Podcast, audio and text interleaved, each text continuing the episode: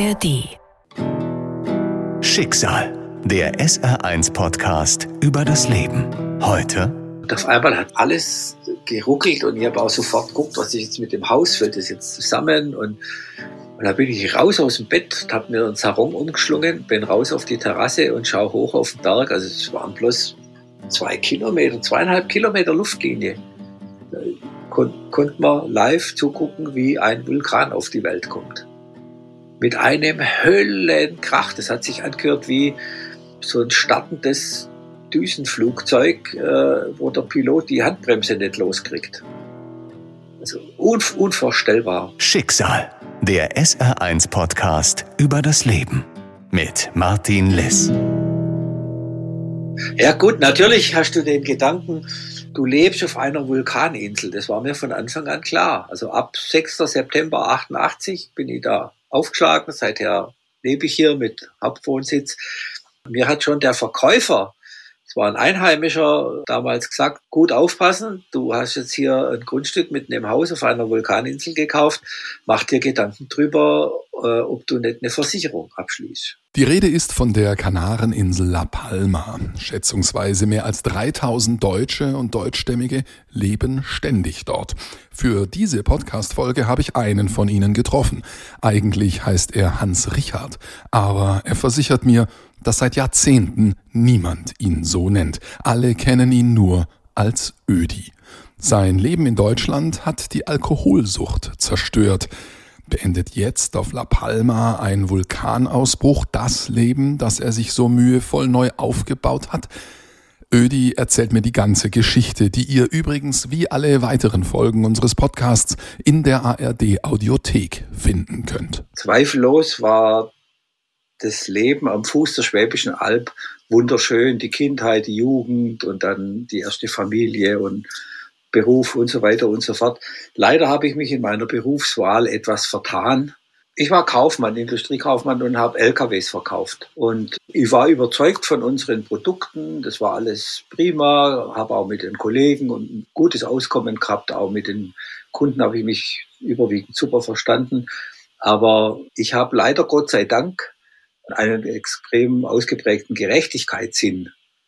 Und wenn man sowas im Gepäck dabei hat, dann tut man sich in der freien Marktwirtschaft ein ganz kleines bisschen schwer, weil man da Tag für Tag mit kleineren oder zum Teil eben aus ziemlich größeren Ungerechtigkeiten konfrontiert wird, die dann aber einfach aus geschäftlichen Gründen zu schlucken sind und das hat, das ist mir einfach nicht gelungen.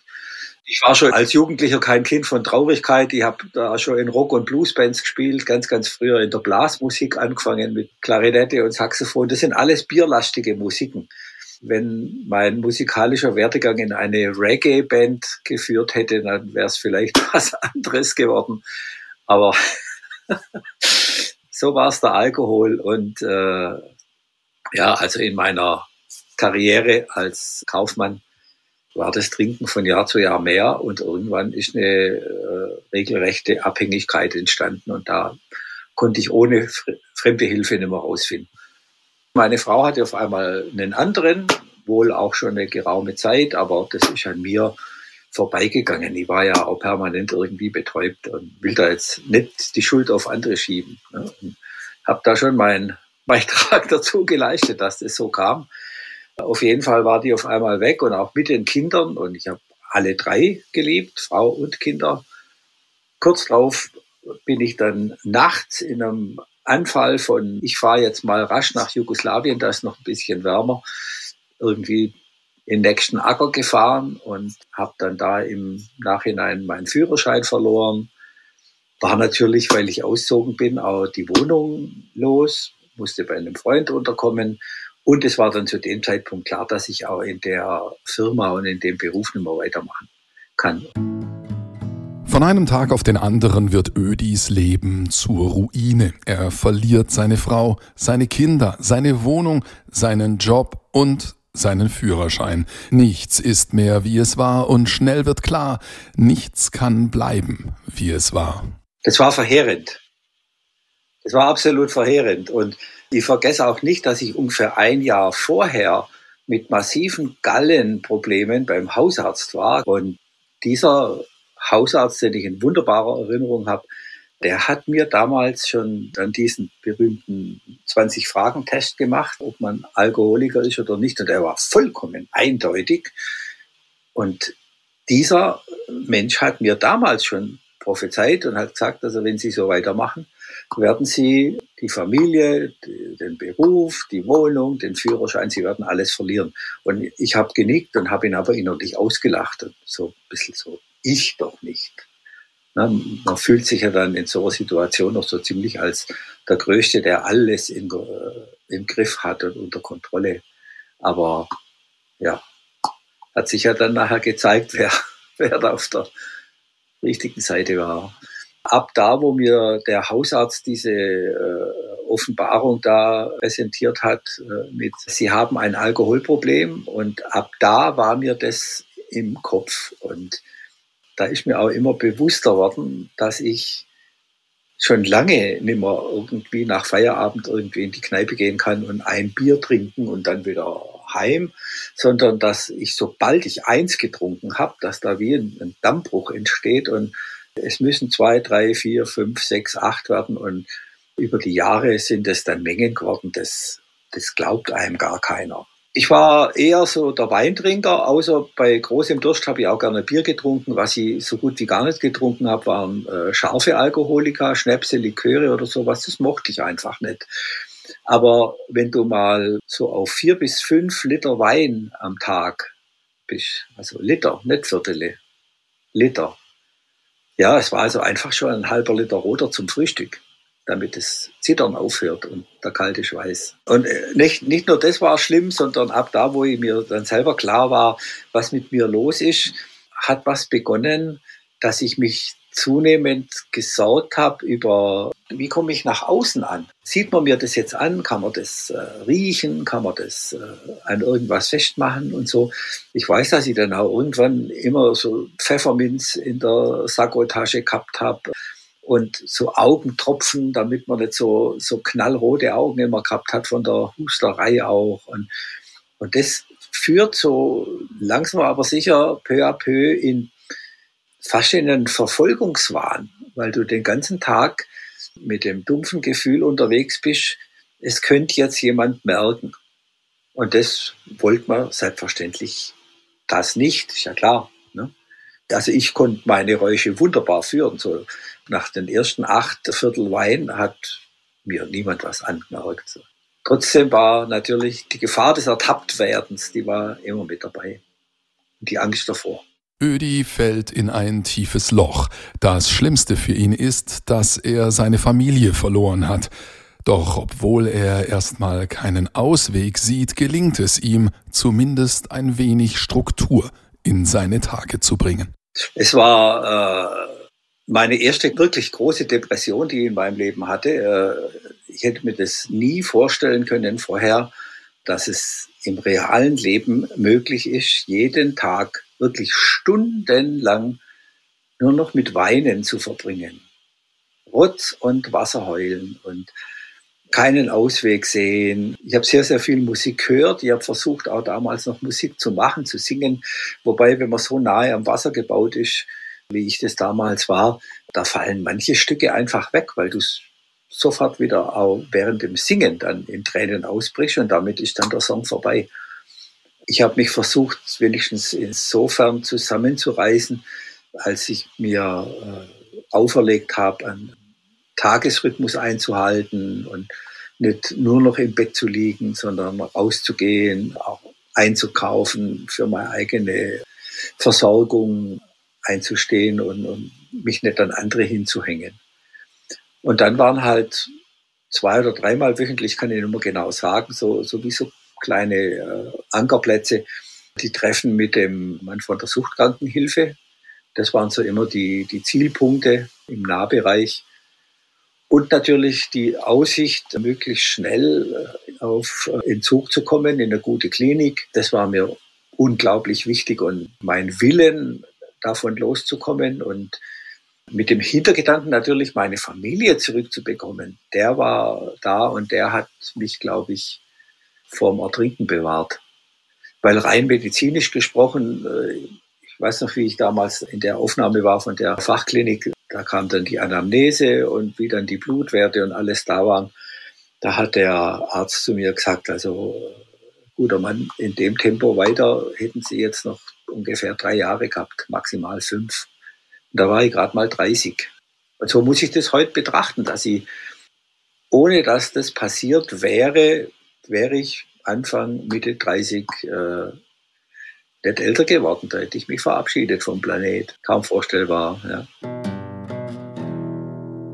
Nach Entgiftung und Kurztherapie in einem psychiatrischen Krankenhaus bekommt er einen Therapieplatz in einer weiteren Klinik, wird dort aber nach dem Erstgespräch als Patient abgelehnt. Begründung, er werde es jetzt selbst schaffen, andere bräuchten die Therapie dringender.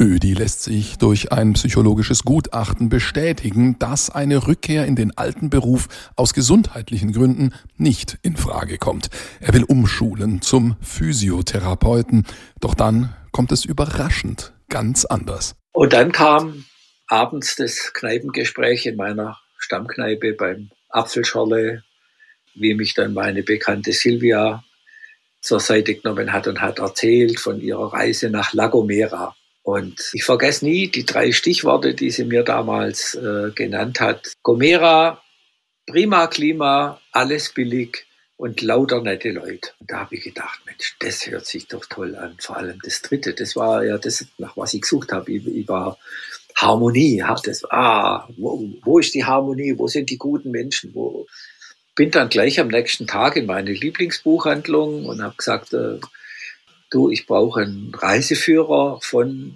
La Gomera.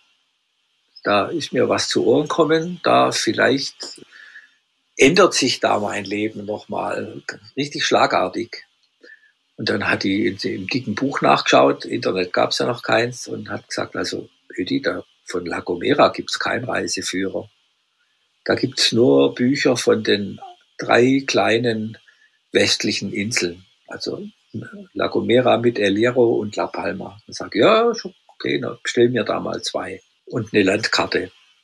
Und dann habe ich das in Ruhe studiert und schon da hat sich irgendwie das La Palma für mich ein ganz kleines bisschen mehr aufgedrängt. Habe dann über diesen Stand der Dinge La Palma dann noch Freunde erzählt und habe gesagt, Uli, ich fliege vielleicht nach La Palma und gucke mir da mal die Insel an, weil das könnte sein, ich ziehe da hin. Ich habe da irgendwie so ein Gefühl im Bauch. Und dann sagt er, La Palma, Mensch, da waren wir letztes Jahr. Das war vielleicht spitze. Und weil ich auf dem Urteil sehr, sehr viel gebe, auch heute noch, habe ich beschlossen, ich fliege eine Woche nach La Palma, mit mir Auto und ein Apartment und schnapp die Landkarte und den Reiseführer und fahre da einfach mal rum und, und versuche Leute zu finden, die mir was erzählen können, wie da alles abläuft, was braucht man da für die Aufenthaltsgenehmigung, für eine Arbeitsgenehmigung, wie sieht es aus mit, mit Krankenkasse, mit Ärzten, mit Rente sogar damals schon. Also irgendwie so die, die, die Basics. Ne? Und äh, nach einer Woche war ich Hals über Kopf verliebt in diese Insel. Es war dann klar, da gehe ich hin. Es war zwar jetzt noch nicht klar mit was und als was, aber ich war ja so anderthalb Jahre nach der Trockenlegung so ungefähr der, der drittstärkste Mensch der Welt und konnte nichts passieren, konnte nichts schiefgehen.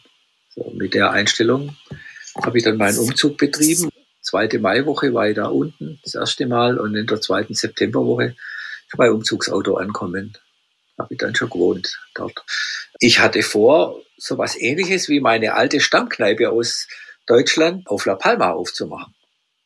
Mit ganz wenig Essen, ganz wenig Personal, nur so Tagesessen, so mit Spaghetti Bolognese oder Gulasch oder Eintöpfe und, und ein bisschen Kleinkunst und immer gute Musik am Laufen und gepflegte Getränke verkaufen und damit gutes Geld zu verdienen. Das hätte sicherlich klasse funktioniert, weil La Palma war damals gerade als Insel so in diesem Dornröschen Modus. Das ist gerade so entdeckt worden und alles ging an und, und man konnte noch mit viel rechtlicher Grauzone arbeiten, weil da einfach auch noch nicht so sehr viel reguliert war in der Richtung Tourismus, Pipapo. Der Plan hat sich leider zerschlagen, oder wahrscheinlich vielleicht auch Gott sei Dank zerschlagen. Viele sagen heute noch, Ödi, du als trockener Alkoholiker, du kannst schon als erstes eine Kneipe aufmachen. Die Menschheit berauscht sich schon seit Jahrtausenden. Aber bei mir hat einfach dieses nicht unschöne Gefühl, sage ich jetzt mal vorsichtig, fast zum Tod geführt. Und das wollte ich auf gar keinen Fall wiederholen. Und deshalb war ich dann radikaler Nichttrinker. Also auch kein radikaler Antitrinker in meinem Umfeld. Kann man trinken, aber das tangiert mich nicht. Es kommt dann irgendwann der Punkt, wo es zu albern wird, wo alle dann über Sachen lachen, wo du als Nüchterner einfach nicht lachen kannst und da, da gehe ich dann. Das, da ziehe ich mich zurück und, und gut ist. Aber ich kann dahin, es macht mir nichts. Herbst 1988. Ödi ist 32 Jahre alt. Er ist jetzt seit sechs Wochen auf La Palma allein mit leeren Händen auf einer fremden Insel. Dem Alkohol kann er standhalten. Er bleibt trocken, aber er hat sich hoch verschuldet, um ein Haus zu kaufen und aus der Idee, daraus ein Lokal zu machen, wird nichts. Und in Deutschland sind seine Kinder, für die er Unterhalt zahlen muss. Und mir war klar, dass mit, der, mit dem Umbau des Hauses in eine Kneipe, das, das findet schon aus äh, architektonischen und baurechtlichen Gründen nicht statt. Also schlaflose Nacht und hin und her quälst und überlegt und wie und was. Und irgendwann kam mir dann der Gedanke, das ist ein großes Haus, da könnten wir fünf bis sechs Fremdenzimmer einbauen und die Küche ist da und groß genug und wie wäre denn das, wenn man da irgendwie sowas zwischen Hostel und, und, und Kleinhotel auf die Beine stellen, wo ich jeden Morgen dann hingehe, Frühstück mache und einfach auch viel Kontakt habe zu meinen Gästen und, und, Kunden und abends dann ab und zu was koch für alle und, man macht irgendwie gemeinsame Abende und ich musste mich sehr, sehr hoch verschulden. Bis zum Stehkragen war das definitiv. Aber ich war auf der einen Seite unglaublich stark, mental sehr, sehr stark zu der Zeit. Ich war unglaublich optimistisch, was ich eigentlich so mein ganzes Leben durch bin. Das, das ist eine gute Eigenschaft. Ja. Es war auch klar, dass das eine Zeit lang dauert, bis ich da unten wieder ein Einkommen habe. Das heißt, ich musste auch vom Bestand immer noch den Unterhalt bezahlen.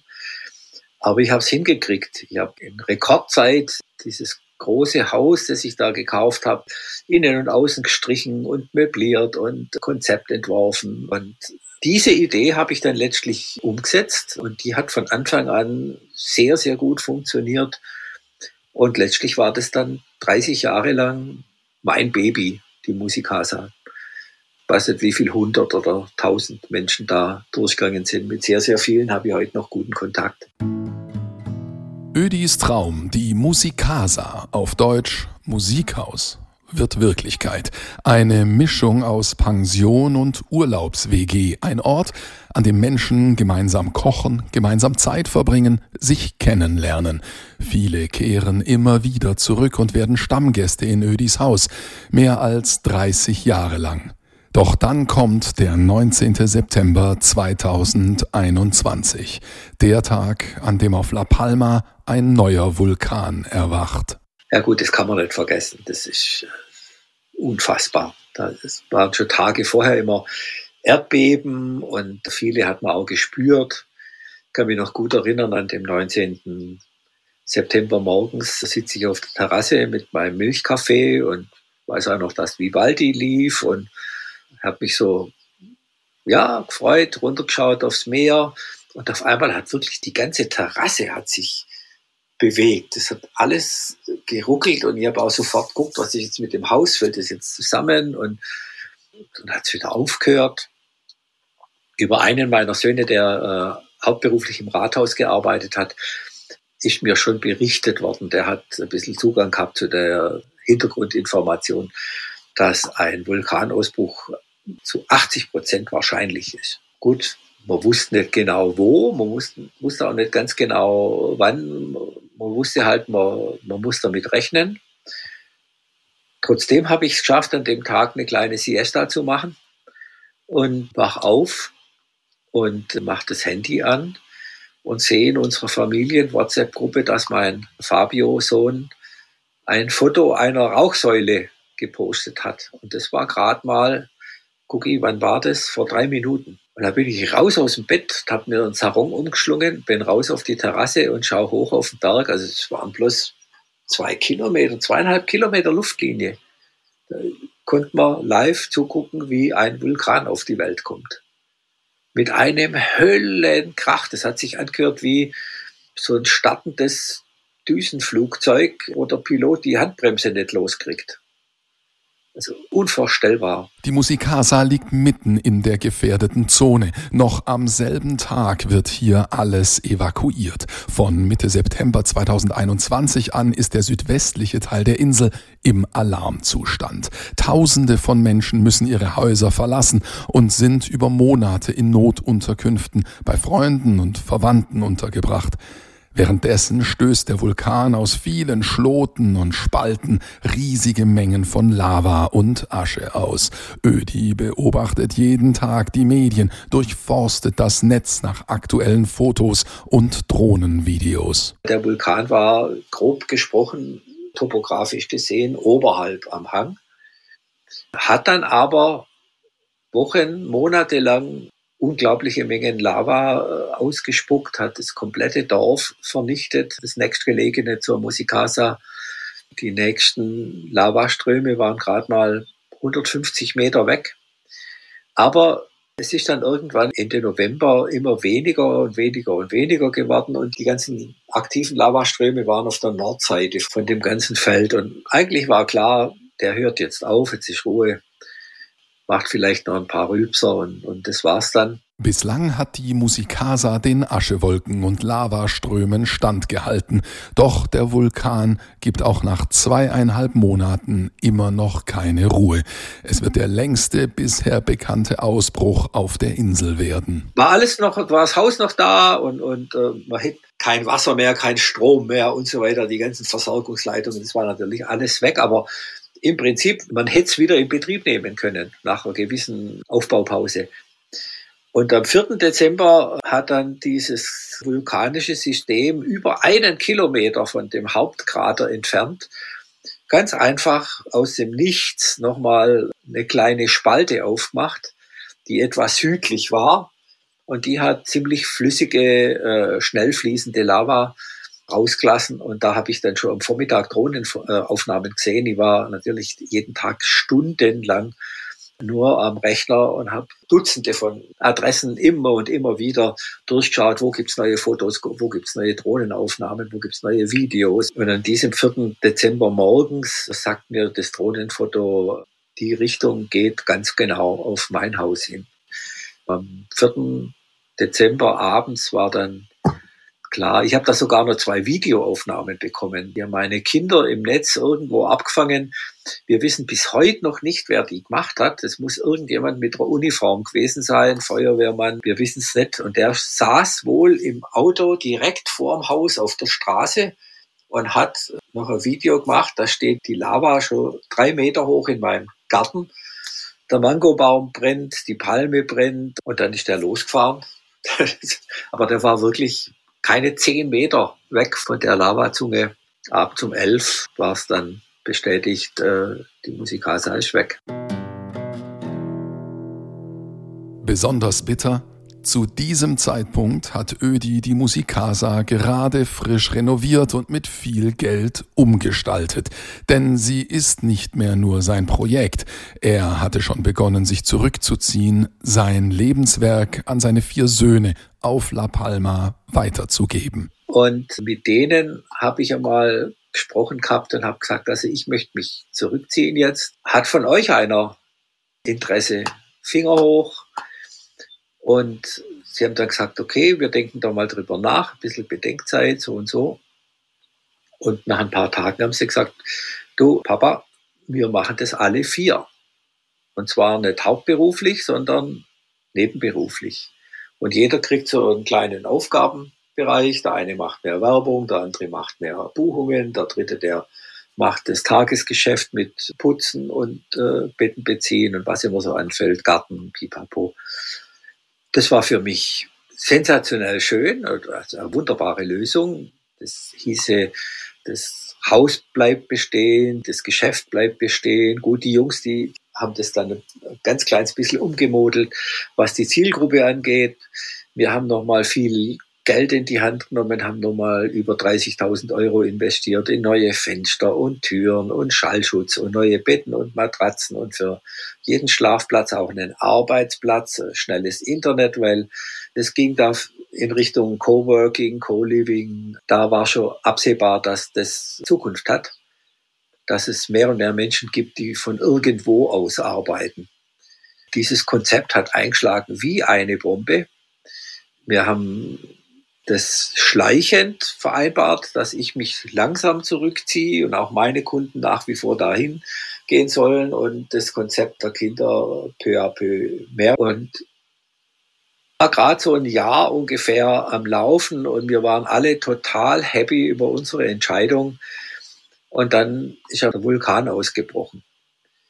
Das war grässlich. Das war dann das zweite Mal in meinem Leben, dass ich in eine wirklich depressive Phase äh, geschlittert bin, wo so sehr ich immer äh, gefiebert habe nach neuen Informationen, neue Bilder und so weiter und so fort, haben mich diese ganzen Bilder und Drohnenaufnahmen und Videos natürlich auch fürchterlich in den Keller kaut. Das war deprimierend, äh, grässlich und ich befürchte mal, dass dieses Szenario, das man da erlebt hat, dass einen das jetzt für den Rest des Lebens gar nicht mehr loslässt, dass das immer wieder kommt.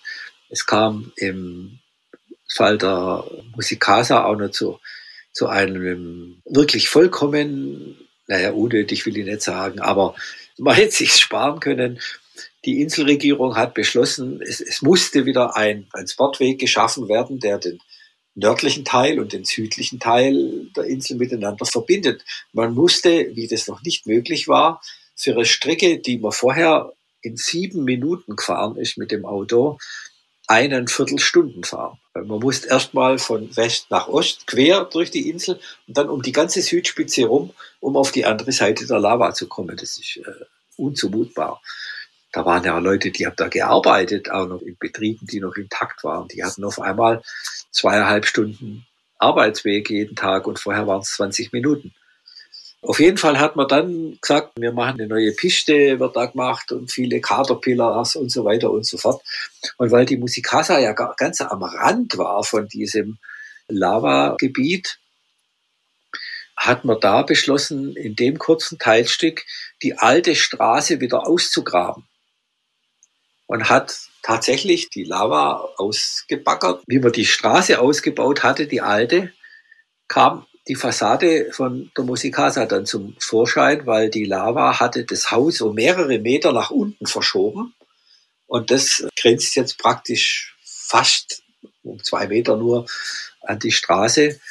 Und das, was vorher ein zweistöckiges Haus war, mit noch einem Walmdach oben drauf, ist jetzt alles in allem 1,50 Meter hoch. Aber ich kann da noch Fliesen entdecken und Fensterrahmen und zerbröselte Dachziegel und Gartenmäuerchen. Und da fährt man jetzt jedes Mal dran vorbei, wenn man an den Strand fährt. Und man hat da praktisch jetzt die Leiche wieder ausgebuddelt. Facebook ist ein ganz, ganz gefährliches Pflaster. Da bin ich in irgendwelchen Gruppen hier mit so Palmeros und, und viele Leute von hier. Und eine Gruppe gibt's, da sind fast nur die Bewohner drin von dem Dorf, das verschwunden ist. Und das war bei mir das Nachbardorf. Da war der, der Einkaufsladen, da waren die Kneipen, da war die Kirche, da habe ich schon gesungen drin mit dem Chor. Und also unendlich viele Erinnerungen dran. Und all das ist weg. Und diese Gruppenmitglieder, Facebook-Gruppenmitglieder, die werden nicht müde, immer wieder alte Bilder auszukramen und da zu posten. Und wenn ich das dann sehe, da reißt's mich schon. Gell. Das ist einfach, ja, es ist unfassbar. Das, und ich denke jetzt, wie viel sind wir gerade? Acht Milliarden Menschen oder neun auf der Welt. Wie viele Menschen haben das schon erlebt, dass ihr ganzes Nachbardorf verschwunden ist? Über zweieinhalb Monate zack, zack, ein Haus nach dem anderen und dann irgendwann stürzt der Kirchturm ein und Dann ist der Dorfladen weg und, und der Minigolfplatz. Nach mehr als 30 Jahren gibt es wieder eine Ruine in Ödis Leben mit einem entscheidenden Unterschied. Auch wenn sein Lebenswerk von Lava zerstört wurde, sein Leben ist heil geblieben. Ein Zuhause hat er immer noch und wenn es hart auf hart kommt, gibt es eine Sache, die ihn immer trägt. Die Musik, ganz klar.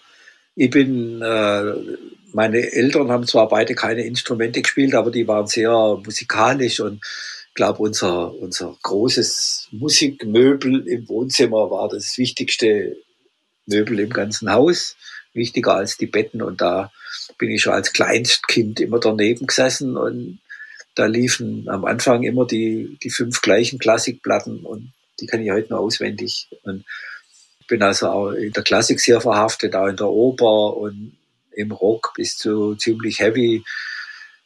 Ich liebe Musik, ich höre gern Musik, ich mache gern Musik, ich singe für mein Leben gern und das nehme ich übrigens ab und zu jetzt auch mit, wenn ich auf dem Kontinent wieder bin. Wenn es sich irgendwo ergibt, dass irgendein Chor äh, ein nettes Projekt auf dem Plan hat, dann melde ich mich da an. Die suchen meistens Männerstimmen, die sind ein bisschen rar. So habe ich jetzt die letzten zwei Jahre zweimal das Mozart-Requiem gesungen in Reutlingen und für nächstes Jahr fürs Neujahrskonzert in der Tübinger Stiftskirche auch schon angemeldet. Da darf ich die neunte von Beethoven singen im Chor. Das, das hält mich aufrecht. Ja, ja. Ich bin sehr, sehr gut vernetzt. Ich spreche die Sprache fließend schon lang, kann mich problemlos mit allen unterhalten. Ich bin musikalisch sehr engagiert in Bands und in Chören. Ich war zeitlang Vorstandsmitglied im Opernfreundeverein hier als einziger Ausländer. Da haben wir Klassikfestivals organisiert, Opern inszeniert und produziert. Also Open Air, sensationell schöne Sachen. Ich war Vorstandsmitglied im Dorffußballclub, weil ich auch schon immer ein bisschen Regionalfußballfan war, wenn Atletico Paso spielt. Ja, da tanzt der Bär. Also an Wegziehen von hier nicht zu denken. Ich kann mich noch erinnern, ungefähr irgendwann in den 90ern, wann das war, als ich im Flugzeug sitze und auf einmal merke, dass ich die ersten Jahre, wenn ich von La Palma nach Deutschland geflogen bin, habe ich das Gefühl gehabt, ich fliege jetzt heim und dann fliege ich wieder nach La Palma. Und irgendwann sitze ich in so einem Flieger drin und stelle fest, hallo Ödi, du fliegst jetzt nach Deutschland und dann wieder heim. Genau der gleiche Flug. Aber die innere Einstellung war eine andere. Und die ist heute noch. Ich fliege sehr, sehr gern nach Deutschland. Ich habe drei Kinder dort und jede Menge Enkel. Und ich habe mir vorletztes Jahr als kleinen Rentnerluxus, weil das ja alle Rentner so machen jetzt, ein Wohnmobil gekauft. In den sechs warmen Monaten wohne ich in meinem Wohnmobil, deshalb heißt es ja so, und schaue mir nochmal Europa an. Und so ab Oktober bin ich dann wieder hier über die sechs Wintermonate. Ist kein schlechter Plan. Schicksal, der SR1-Podcast über das Leben. Alle Folgen in der ARD-Audiothek und auf vielen anderen Podcast-Plattformen. Eine Produktion des Saarländischen Rundfunks. Manchmal holt einen die Vergangenheit wieder ein. Und manchmal verändert diese Vergangenheit uns alle. In diesem Fall ist das die Kölner Silvesternacht. Also ohne das jetzt rassistisch zu meinen, aber es waren sehr viele ausländische Personen. Und dann hat er mir einfach aktiv zwischen den Schritt gefasst, auch feste. Wo? Wo? Wo war ihr Silvester? Wir werden sie jagen. Wurde tatsächlich ein Diskurs geführt über den gewalttätigen arabischen Mann. Das alles hört ihr in Cut, das Silvester, das uns verfolgt. Es geht um deutsche Identität. Wer gehört dazu und wer nicht? Und wer hat hier eigentlich Angst vor wem? Ein neuer Doku-Podcast des WDR für die ARD. Fünf Folgen ab dem 18. Januar überall dort, wo es Podcasts gibt. Und komplett werbefrei in der ARD-Audiothek.